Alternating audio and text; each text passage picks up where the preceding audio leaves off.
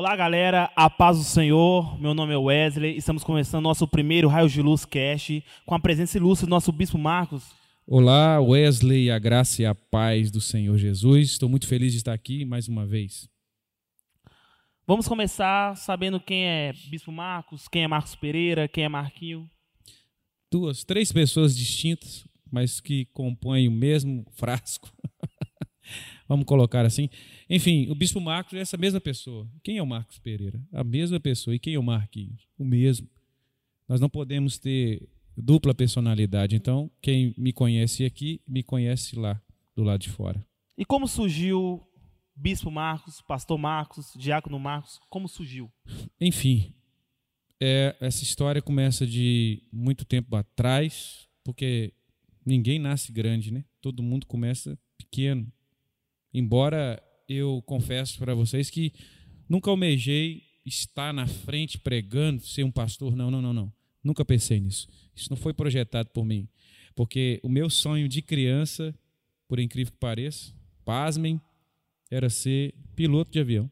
Piloto de avião. Então você viajava mesmo. É, viajava na maionese, né? Isso nunca aconteceu. Eu acho que o sonho tem que acontecer e você tem que correr atrás. Entendi. Eu nunca corri atrás disso, por isso que não aconteceu. Na verdade, eu vou ser bem sincero, eu creio que tudo já estava estabelecido por Deus, porque é isso que acontece. Chamado é vocacional. Então o cubista está querendo dizer que você quer um emprego, mas se você acorda meio-dia, consegue, bispo? De jeito nenhum, né, meu amigo? Preguiça, né? De Deus, né? É tipo aquela oração. Orar e não ter ação, também não acontece nada. É a mesma coisa que nada, né?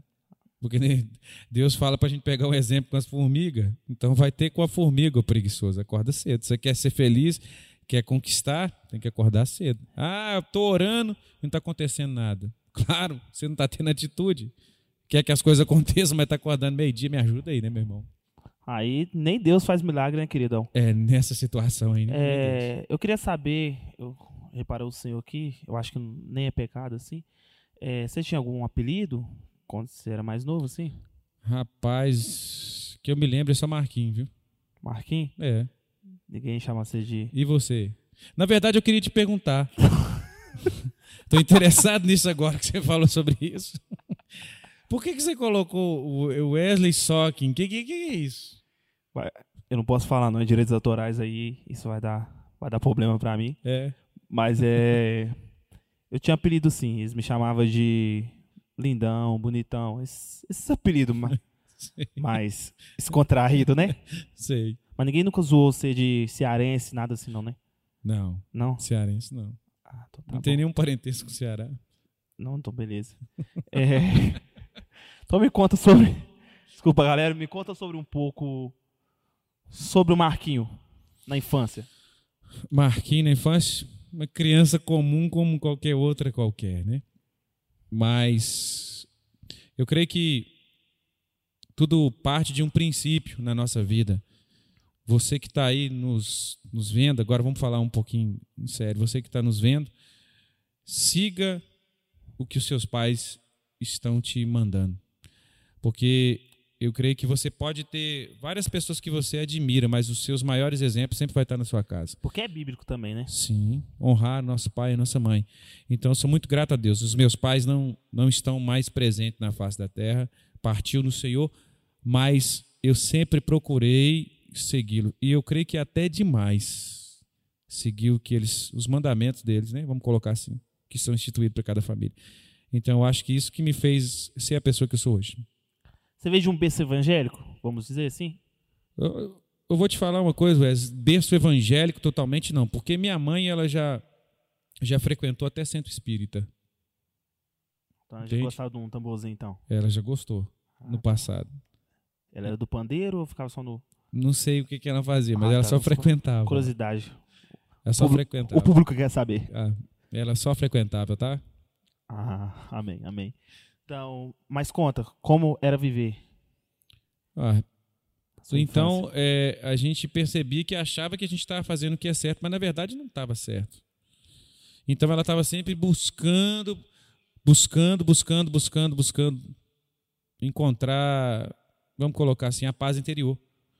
E aí foi em uma igreja evangélica que ela conseguiu verdadeiramente essa paz interior e ela todos os pais são assim, nós acompanhamos os nossos pais e foi assim minha trajetória, acompanhando ela na igreja desde muito cedo. Entendi, entendi. É, eu queria saber também quando nasceu o pastor ou bispo Marcos, é, foi uma unção? É, alguém te separou? Alguém te escolheu? Quem escolhe realmente é Deus. Isso a gente já sabe. Porque Jeremias vai dizer: desde o ventre de sua mãe, já tinha te escolhido. Mas quando surgiu esse, o pastor Marcos, que todo mundo conhece? Então, o, o pastor Marcos, na verdade, ele surgiu em um momento. O pastor Marcos em si, em um momento delicado.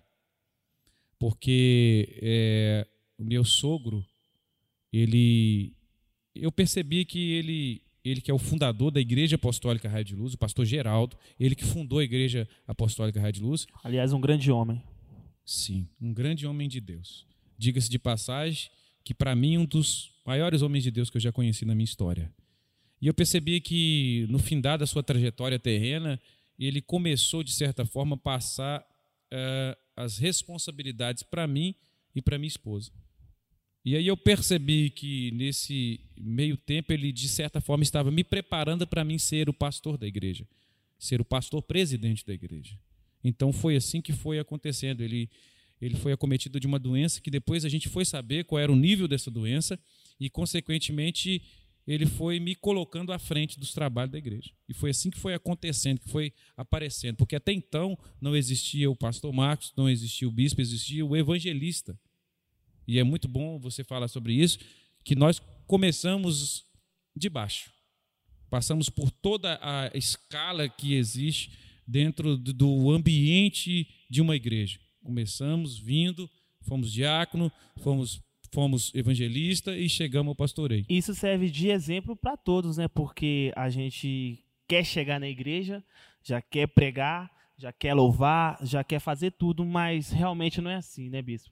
Com certeza né? Porque realmente eu falo por mim. Quando eu entrei na igreja, eu já dizia, bispo, eu antigamente era pastor Marcos, né?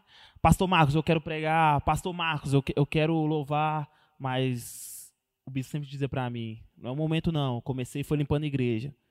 Aí eu, eu, eu achava para mim que ele tava me tirando. Hein? Eu falei, esse pastor tá me tirando. Hein? Ele tá achando que ele é quem? É que eu sou Xandré e ele é o seu Miyagi? Não, não é essa forma. Mas depois, quando a gente toma uma responsabilidade, toma uma maturidade, a gente começa a entender realmente que as coisas de Deus não é, não é dessa forma. Com certeza. E é exatamente isso. Tudo é com base na maturidade, né? Não tem como você começar a subir uma escada do último degrau. Então você começa do primeiro degrau e, consequentemente. Particularmente, eu nunca te dei problema aqui na igreja. Vamos dizer assim, né, bispo? Amém. Deus seja louvado por isso, né? né? Vamos orar que é melhor. amém, amém, amém, amém, amém. É... Amém, amém. É... Uma pergunta. Já pensou em desistir? Vamos dizer uma palavra no português correto. Chutar o balde. Rapaz, eu vou te ser sincero mesmo. Não, sincero mesmo.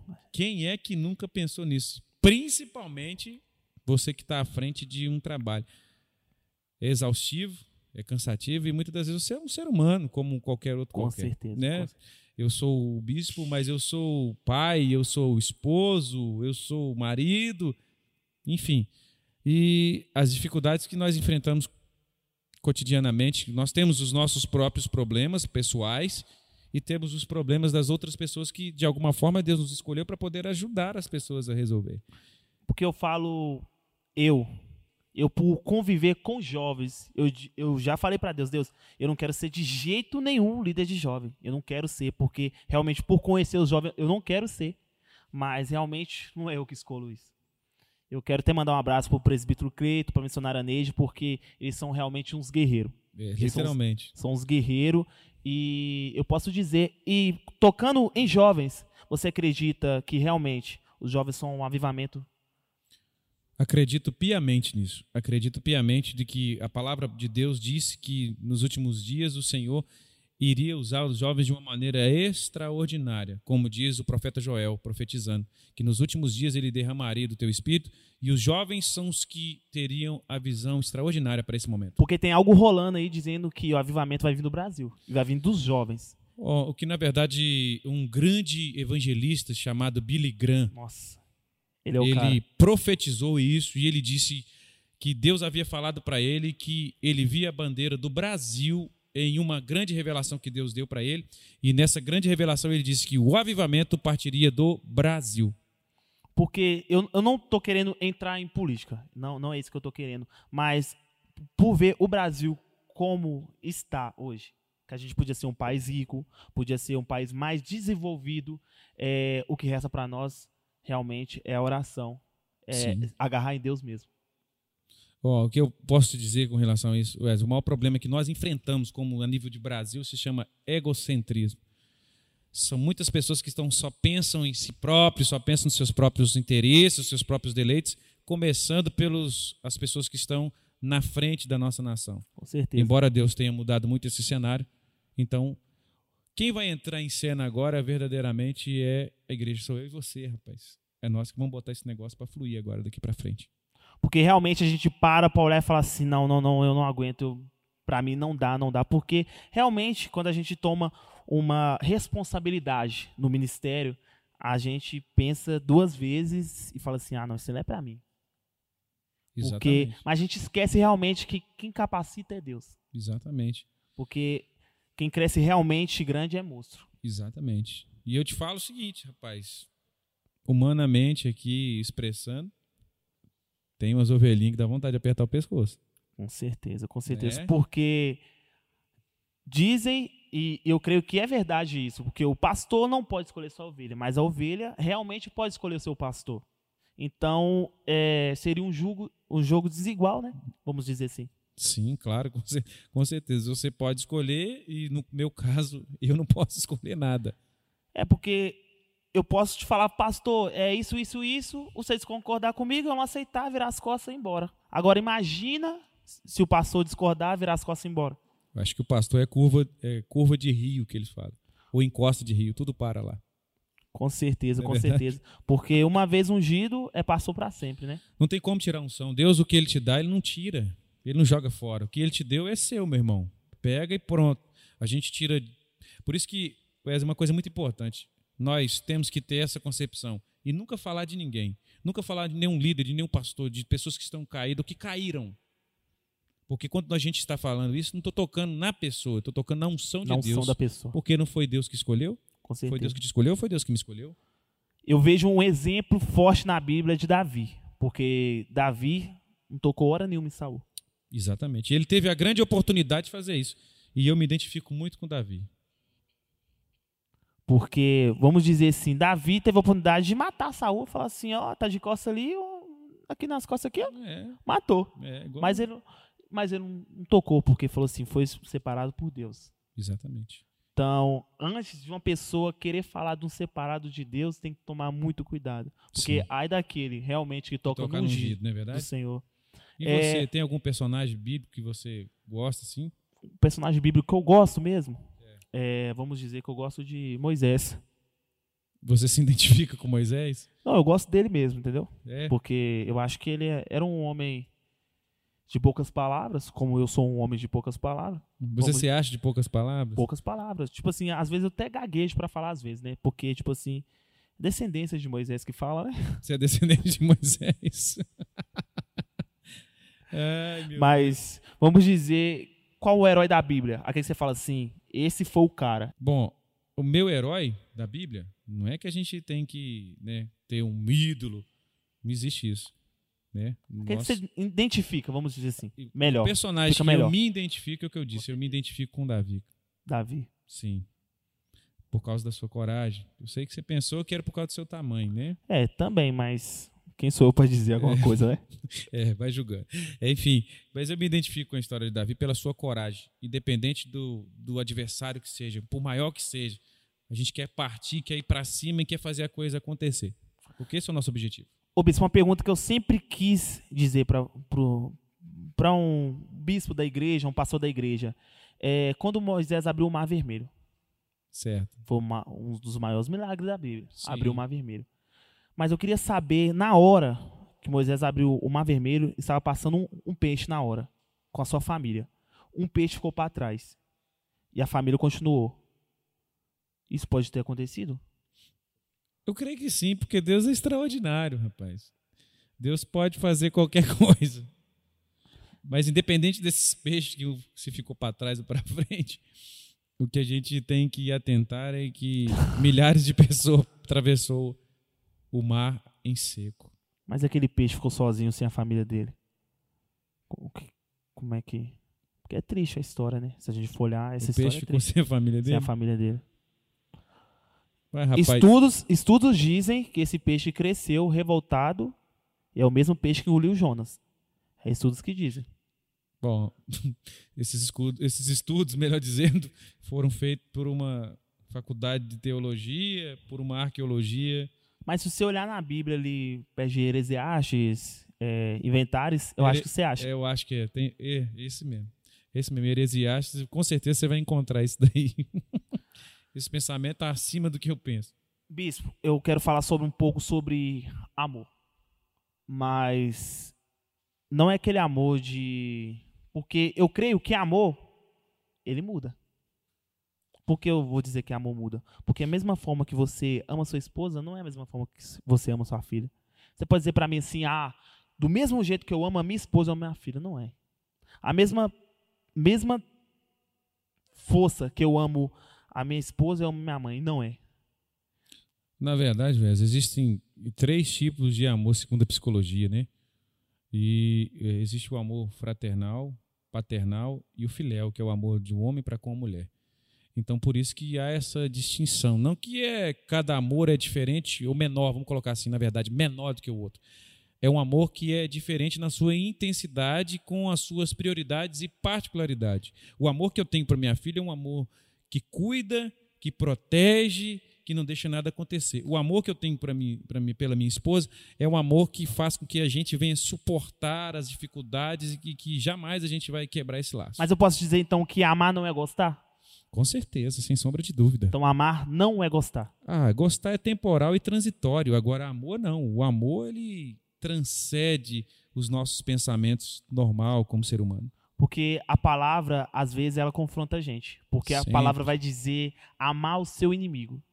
Então, quando eu quis dizer amar não é gostar, eu posso amar o meu inimigo, mas eu não preciso gostar dele. Seria dessa forma, então. Sim, com certeza. Porque se a gente for an- analisar eh, eh, esse tipo de amor que você está expressando aqui nesse momento, a gente tem que pegar o que a Bíblia está dizendo em João 3,16. Porque Deus amou o mundo de tal maneira que deu seu Filho unigênito para que todo aquele que nele crê. Se Deus fosse fazer distinção daquilo que ele estava expressando lá, enviando Jesus, nós, humanamente falando, nós ia falar: esse aqui não tem direito, aquele não tem direito, aquele não tem direito. Não é verdade? A gente ia fazer isso. Então, verdadeiramente, é você amar o seu inimigo, é quando você sabe que aquela pessoa, diante da sociedade, é uma pessoa terrível, que para muitos não vale nada, mas que a gente tem que amar, porque sabe que Jesus morreu por ela também. Vamos dizer que isso é difícil, né, Bispo? Eu É acho que é a coisa mais difícil demais. que existe. É, vamos dizer amar. Sim. Aquele que pisa no seu calo, aquele que, vamos dizer na, na linguagem portuguesa mesmo, que mete a facada nas suas costas. É, é difícil. É Mas realmente a palavra nos confronta que realmente a gente deve amar. passar por cima de tudo. Você já é teve verdade? inimigo? Eu creio que no meu, meu consentimento, para mim, as pessoas podem até achar, mas eu, inim- inimigo, inimizade, não. Ah, você nunca- graças a Deus. Nunca deu vontade de dar um cocôzinho? Sim, o cocão sim, mas assim, de odiar, não. Eu acho que esse sentimento é um sentimento muito terrível. É, vamos para as perguntas então da Vamos das lá. pessoas fez para você. Faz pergunta fácil para mim, tá? É, Hum, primeira pergunta, hein? vamos lá. O que você acha sobre o recém-convertido fazer tatuagem? Rapaz, essa pergunta aí é bacana, viu? Vamos lá. Recém-convertido fazer tatuagem. Primeiro vamos partir de um pensamento. Se converteu.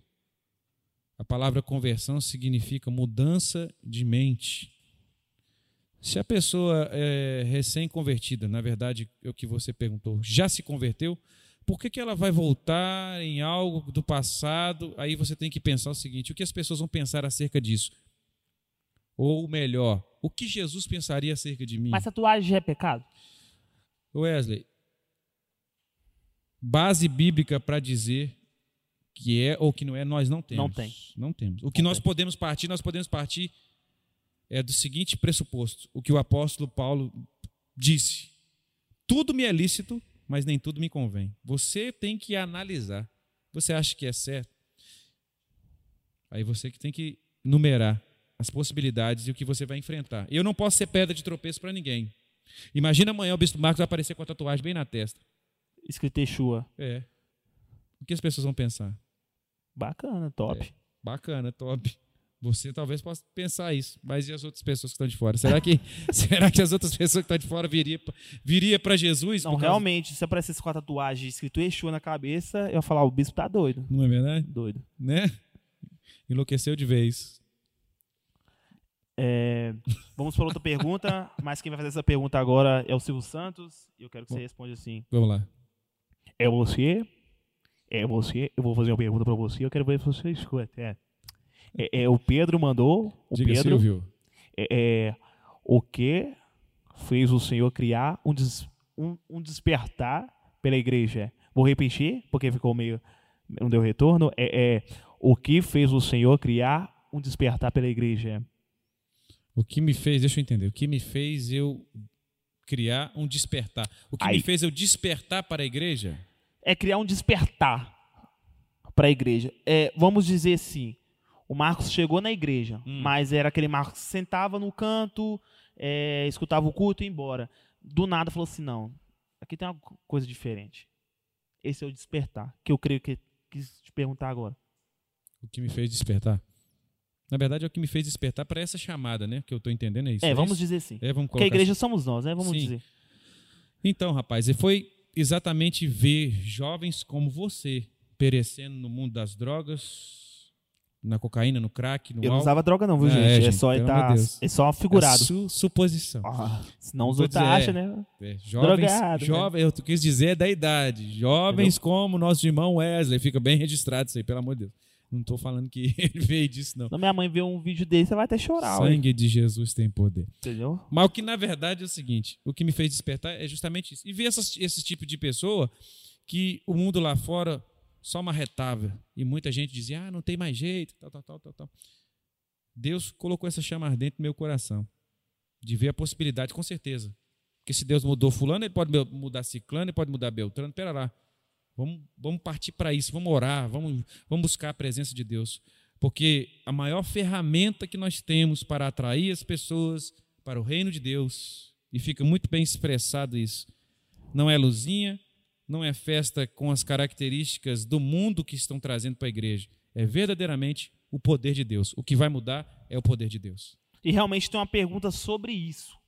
É, Deus perguntou o que você acha de um cristão trabalhar em lugares seculares como casa de show, boates, algo assim. O que você acha sobre isso? Essa pergunta é difícil. Aí a gente tem que partir de um pensamento. Eu preciso levar o sustento para minha casa. Beleza. Esse pensamento é um pensamento certo, concreto. Beleza. Mas será que é Deus que vai abrir essa porta para mim? Será que Deus vai me colocar nesse lugar, nesse ambiente? Vai partir de cada pessoa. Você consegue ser crente lá dentro? Você consegue servir a Jesus lá? Você consegue continuar verdadeiramente ser um servo de Deus? Eu quero crer particularmente, não tem como, porque a gente não é de ferro. Exatamente. Porque realmente o pecado vem todos os dias. Todo todos dia os bate na dias. porta. Todos os dias bate. E outra coisa, né? Você está sendo tentado. E se mesmo você que é, anda em espírito, se você está num ambiente onde a, a carnalidade está expressa diante dos seus olhos, a corrupção dos olhos é que verdadeiramente nos faz se afastar. Com certeza, com Então- certeza. Quando a palavra diz assim, se seu olho te faz pecar, arranque, é para realmente enfiar a faca e tirar? É obviamente que não. É justamente isso. É o que você está falando aí. Pera aí. Meus olhos vão estar lá. Então o que, que eu vou fazer? Eu vou arrancar. Arrancar no sentido, eu vou sair fora disso. Não vou aceitar esse emprego. Se sua mão te faz pecar, corta. Com certeza. Mas não no sentido literal de cortar a mão. Né? Ah, tá, entendi. É no Por- sentido de você não estar num ambiente onde a sua mão é fácil para você concretizar o pecado, entendeu? Realmente é a mãozinha boba que você tá querendo É, dizer, literalmente, né? é isso aí. A mão que... É. Exatamente, é a sua que atitude. viaja no corpo. Viaja da maionese. Entendi, entendi. É, eu queria saber qual a maior loucura que você fez pra viver, continuar no evangelho. A, a, a Marcela mandou a pergunta assim: Diz uma loucura ou a maior prova que você fez para ficar em comunhão com Deus. Ela pôs observação: Eu mudei de bairro. Rapaz, que legal. Vamos lá. A maior loucura que eu já fiz. Eu acho que eu vou falar duas coisas que eu fiz. A primeira delas foi verdadeiramente andar com pessoas que eram de Deus, que eram chamas vivas. Isso muda tudo, né? Totalmente. Porque quando você muda o seu pensamento, com certeza você precisa mudar de ambiente, como ela fez, e também mudar suas companhias. Se você é benção, você vai querer andar com gente que não é benção? Você tem que andar com, com como eu sempre digo, com pessoas que são relevantes na sua história. Aquela palavra, aquela palavra que as pessoas sempre dizem, diz com quem tu andas, que eu diria que quem tu és é bíblico. Não sei se não sei se com essas palavras, né? Mas eu sei que tem uma passagem bíblica que dá um sentido disso, da questão da escolha. Então, mas quando tá dizendo, é, é, me diz com quem tu andas, que eu que quem tu és, não quer dizer que eu vou andar com mulher que eu sou mulher. Não. É as Não suas quer atitudes. dizer que, que eu vou andar com velho que eu sou velho. Não é isso. Não, é as suas atitudes ali que está expressando, né? E existe até um ditado popular, né? Minha mãe gostava muito de dizer: quem anda com porco, farelo, farelo come. Então é esse sentido, Então vamos entrar de dentro, ser da, influenciado. entrando dentro da Bíblia, não jogar pérolas aos porcos. Exatamente. Parte desse princípio. Então, e qual foi a maior loucura? A maior loucura que eu já fiz. Vamos lá, a maior loucura que eu já fiz para Deus. Eu já fiz algumas. Maior loucura que eu já fiz. Orar debaixo da cama. Não tem nada a ver isso, né? Não, nada a ver mesmo. É loucura.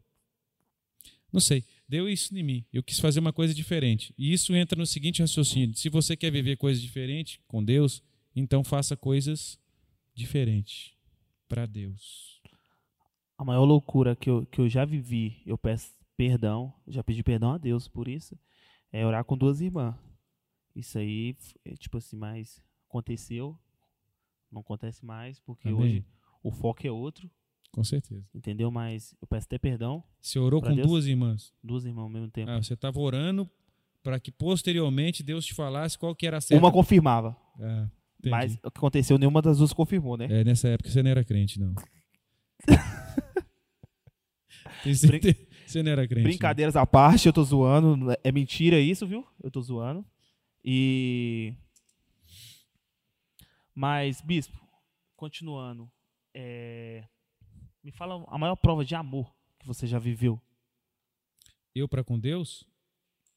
Pode a maior ser. prova de Pode amor? ser com Deus e com a família. Porque eu creio. Tantos anos. Quantos anos de, de ministério? Bom, ah, na Igreja Apostólica Red Luz, estou para completar 14 anos. 14 anos de É, ministério. 14 anos na 14 igreja. anos de ministério. Então vamos dizer que você já viveu algo incrível. Sim, Algo incrível. Eu quero que você conta. ma- mas tem espaço para viver mais, viu? Com certeza. Algo incrível que eu vivi na igreja. Primeiramente, foi o meu retorno, né, que minha esposa foi usada por Deus para fazer com que eu retornasse para o Evangelho.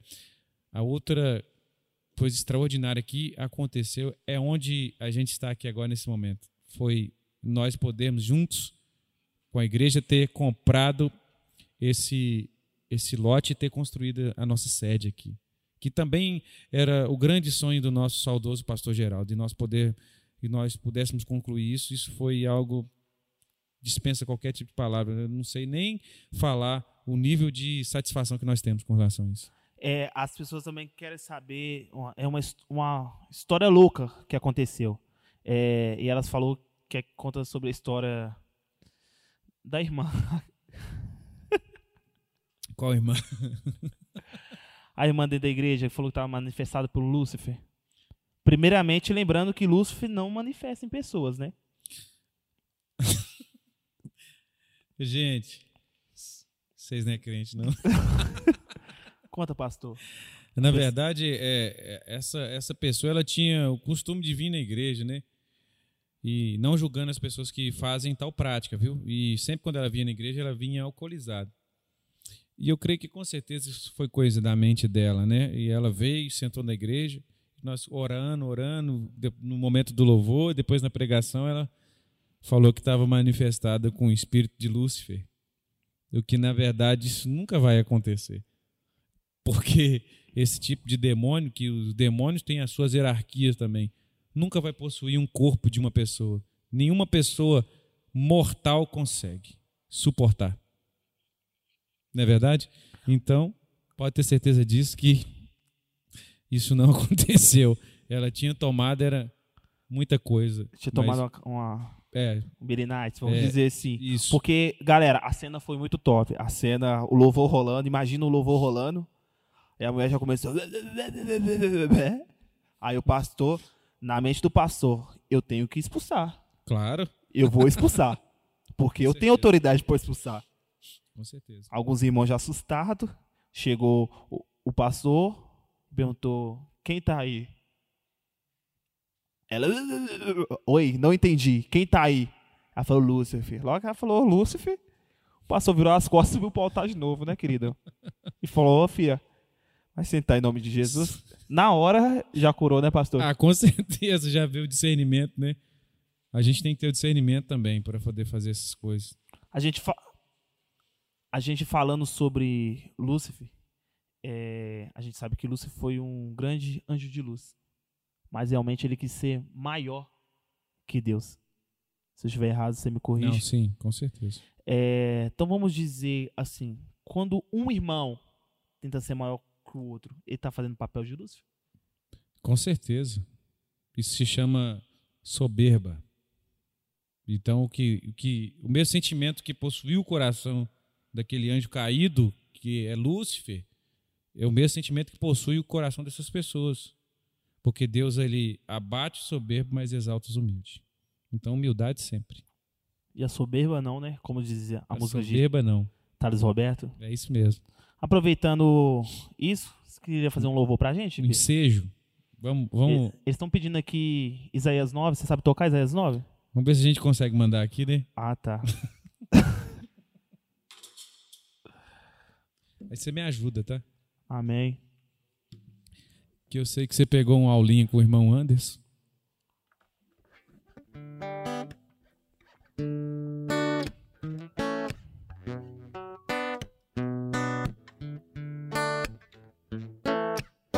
E eu gosto de louvor também, tá?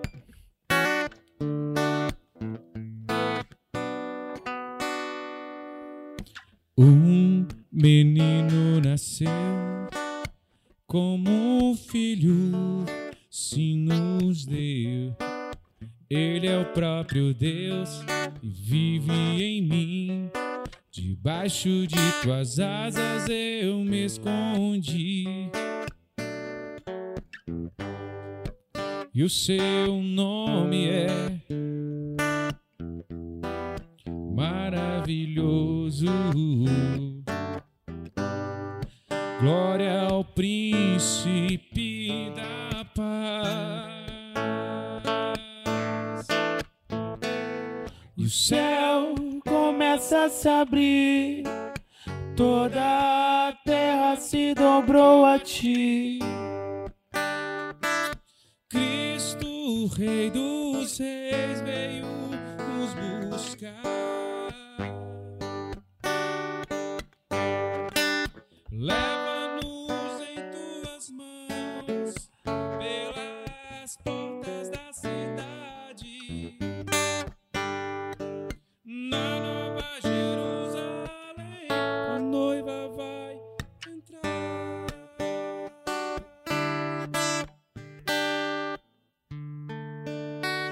Glória a Deus, aleluia. Glória a Deus. E vamos continuar com pergunta então? Vamos lá, vamos ver se a gente responde, né? É, eu queria saber, eu, Wesley, realmente, vou fazer uma pergunta muito séria. Sua particular. É, Ok. muitas pessoas estão querendo saber também, não sou eu. É, Hum. Sobre a criação de Adão e Eva, né? Sei, a criação. A primeira pergunta que eu quero saber é se Eva tinha umbigo. Vocês não é crente, não é? Mas por que essa pergunta? Porque Eva veio da costela de Adão, né? Hum, Costela de Adão não tem cordão umbilical, então eu queria saber se ela tinha umbigo ou não. mas eu- Você não é crente, não é? Deixa eu te falar. Deus fez o homem perfeito. Ele fez comigo, fez a mulher também. Ah, tá. Aí, gente, já respondendo a pergunta. O homem veio do barro, o fato dele ter arrancado. É como se eu estivesse arrancando um pedaço de barro da mulher. Nós viemos do pó da terra. Ele formou direitinho. Entendi, entendi. E outra pergunta. As pessoas querem saber se Eva era doida. Ah, mas por quê? Porque, porque conversar com animal talvez é uma loucura, né? Ainda não não respondida, mas é uma loucura. É, loucura. Mas todo mundo vivia em harmonia, né? Deus fez os animais e o homem tinha autoridade sobre os animais. Você, você já conversou com o cachorro alguma vez, né? Não. Não, eu não, nunca cheguei a essa situação de conversar Nunca conversou. com cachorro, não. Não. Mas com algum animal de estimação seu, eu tenho certeza que você já conversou. Com certeza. É, e outra, a palavra vai dizer que Eva tomou e comeu. Muitas pessoas dizem que isso seria uma maçã, mas não podia ser um coco para ela tomar e comer. Faz sentido. Existe uma, uma série de incógnitas com relação a isso, interrogações que, quando a gente chegar lá, vamos perguntar para ela. Com certeza. É, porque muitas pessoas que realmente dizem, se eu, se eu for para o céu, é, eu vou dar um couro de Eva. Porque É? tudo, é, porque tudo que eu tô passando aqui é Vou- por causa de Eva. Ah, entendi. Entendeu? Ela é culpada disso tudo. Com certeza, com certeza. Mas só que você já foi redimido pelo sangue da cruz. Com certeza. O, o Wesley Irado, ou o Bispo Marcos Irado, morreu. Wesley, o que que você pensa da sua vocação como chamado de Deus? O que que você pensa com relação a isso?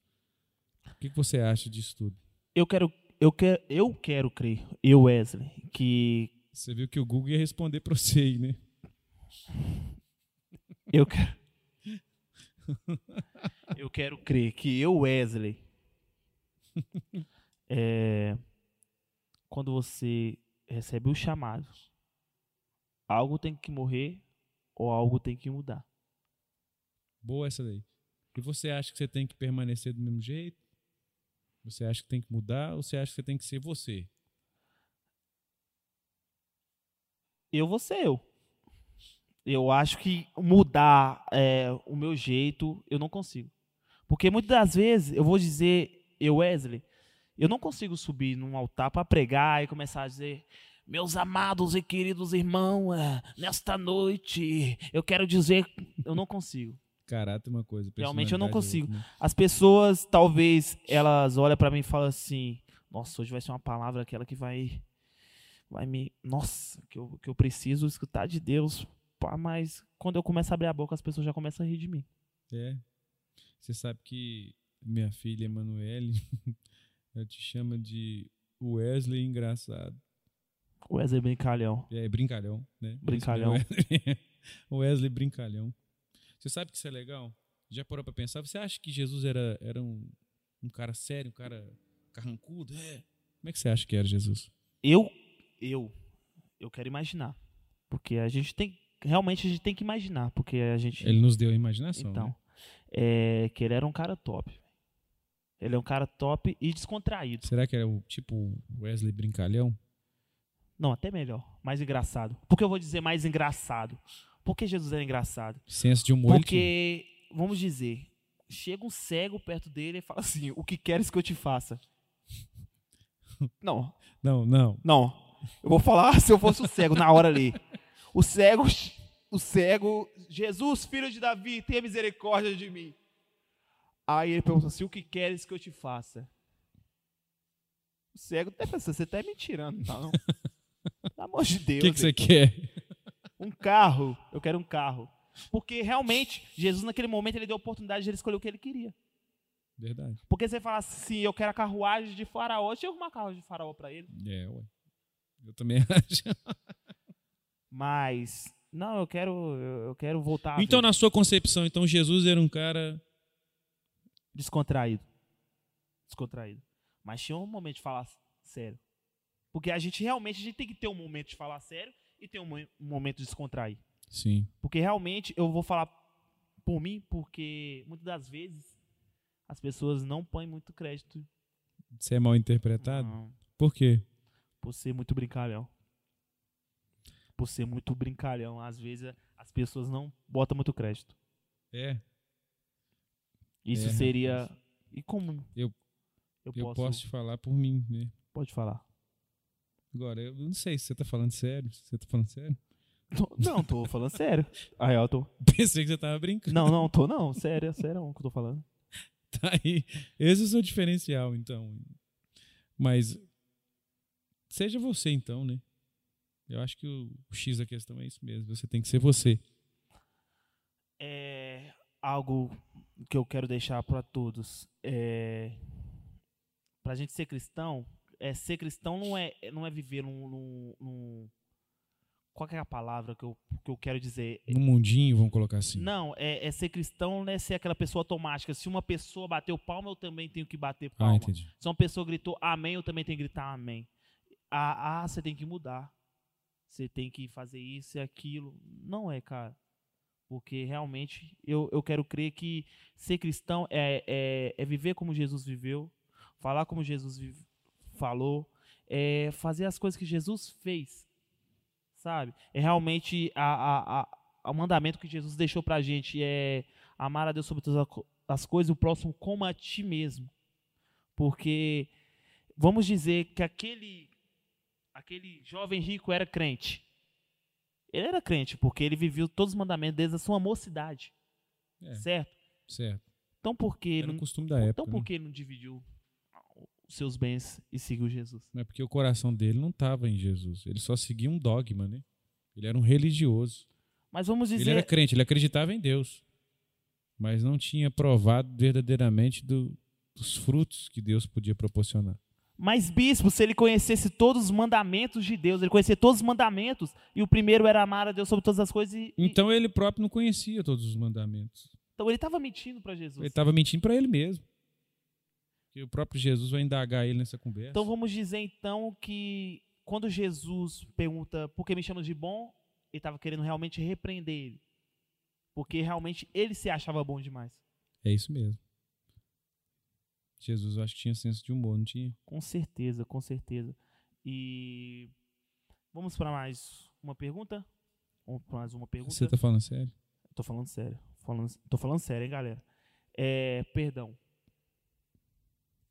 Perdão? perdão. Você tá me pedindo?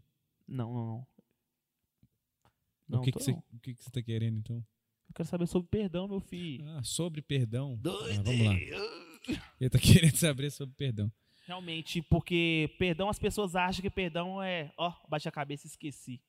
Não, isso é amnésia, né? Ô, Alzheimer. É, depende da idade. É. No seu caso, é amnésia. Mas, Do, enfim, do seu Alzheimer. É. Também continuo te amando. Enfim, Porque tem que amar até Perdão. seu inimigo, né? A É. gente disse, né? Então, tem que amar, né? Porque se não amar, né? Não vai pro céu, né? é, Tem que amar, então, né? Amém. Continua, por favor. você tá falando sério. Tô falando sério. Vamos lá. Gente, perdão. Essa palavra é uma palavra que tem se tornado tão ausente das nossas vidas, né? Porque muitas pessoas falam que perdoa, mas quando acontece alguma coisa, ela vai e joga na cara. O perdão é você aprender a conviver com a dor ou com a cicatriz. Vamos colocar com a cicatriz. Porque quem perdoa não fica lembrando todo dia. Te perdoei, você lembra? Te perdoei. Fica jogando na cara, né? Porque também perdoar é assim. Eu perdoei o Bispo Marcos, mas eu tô lhe falando dele ali, ó. Exatamente. Você viu o que ele fez comigo ali? Você Você viu? viu, você viu o que o Bispo me fez? Isso não é perdoar. Com certeza. Então, isso- realmente, o que é o verdadeiro perdão, Bispo? Eu quero saber quem é o verdadeiro perdão. O, que O- que é o O verdadeiro? verdadeiro perdão é você. Vamos colocar assim: você está na mesa de cirurgia, foi feita uma cirurgia em você. Depois da cirurgia, eles vão cauterizar, vão costurar, enfim. E depois que aquilo tudo sarar, vai ficar a cicatriz. Cicatriz. Não é verdade? Então, isso é o perdão. É quando você sabe que foi feita alguma coisa, foi arrancar de você, ficou a cicatriz. E você sabe que já passou por aquilo. Então, em miúdos, é isso. É você ver a cicatriz e não se lembrar mais. Ou seja, não é que você, como você disse, você não vai ter um Alzheimer, você não vai ter, enfim. Mas é você olhar para aquilo e aquilo não te causa dor. Isso é o verdadeiro perdão. O irmão Tarek fez uma pergunta e falou: se você errar, você vai ter que pagar um salgado para ele. É, eu não sei se a aposta é, Eu vou é de pagar Deus, o né? salgado pra ele. É, eu não sei se a aposta é de Deus, né? Qualquer coisa você repreende aí. É, a aposta não é de Deus, não, irmão. Tá valendo dinheiro. Não, não, tá valendo comida, né? É, Ixi, salgado, né? meu Deus. Mas tem que pagar pra comprar o salgado, né? É, Senão- então, é, então tá valendo dinheiro. senão É, é não é de roubo. graça, né? É roubo, é roubo. É, senão é irmã Alda, né? É, senão é- Passou, irmã Alda. É, como é que chamava? Meu Deus do céu. Hum. A cobra de, de ouro de Moisés ou de bronze, sangue de Jesus. Eu acho que é isso mesmo. Deixa eu- deixa eu- Senhor Jesus olhar aqui. Cristo. Esse menino pesquisou esse trem no Google. Qual é o nome da Qual o serpente? nome da serpente? Qual é o nome da serpente que Moisés tinha feito? Pergunta Tarek. Sangue de Jesus. Qual é o nome, poder. bispo? Você não é crente, não. Se eu não saber, você não é crente, não. Sinceramente, Sinceramente. Rapaz. Vou pedir ajuda pros universitários. viu? Qual era o nome dessa cobra? Deixa eu. Eu vou pensar aqui. Vou pesquisar na Bíblia. Peraí. Eu acho que é melhor você falar que não sabe. Deixa eu... Fica até mais bonito. Como é que é? Fica até mais bonito você falar, ah, não sei não. Ah, não sei, não. Eu não sei não. E pronto aí.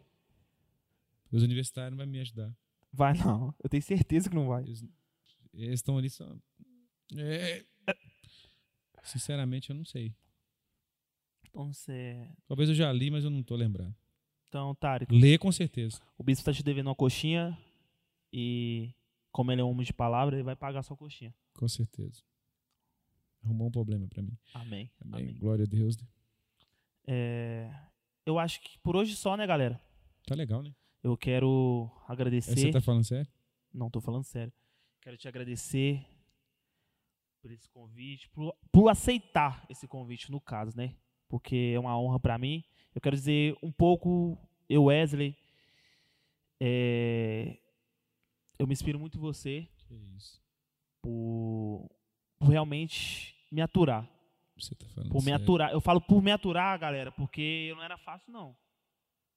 Eu não era fácil, não. Sangue de Jesus tem poder. Eu era uma pessoa dramática. mudei. Um pouco, mas mudei. E, e o bispo sempre é aquela questão das deixar as 99 e atrás de uma. Não só ele. Eu quero também, porque a gente tem que dar honra a quem é digno de honra Com certeza. sabe? Então, muita coisa que você disse, muitos não que você disse, isso serviu. Galera, eu vou falar uma coisa pra vocês. Honra seu bispo, honra seu pastor, seu missionário, presbítero, qualquer hierarquia dentro da igreja. Porque isso faz muito bem, velho. Isso faz muito bem mesmo. Então, bispo, muito obrigado por aceitar esse convite. E, e creio Eu que eu creio, eu creio que vai ser primeiro de muitas e esse projeto vai crescer Com certeza. realmente. Com certeza. Eu que agradeço por essa rica oportunidade. Eu vou te falar, Wes, muito feliz por você estar onde. Toca aqui, rapaz. Tô, tô com a mão levantada aqui, parecendo um, um panaca. Enfim, eu, brincadeiras à parte, eu estou muito feliz. E a maior prova que uma pessoa verdadeiramente está mudando a sua trajetória é reconhecer. E eu fico muito feliz. E quero que Deus continue me usando de alguma forma para poder abençoar a sua vida. E nós estamos juntos nessa empreitada. Haja luz, né? Haja luz.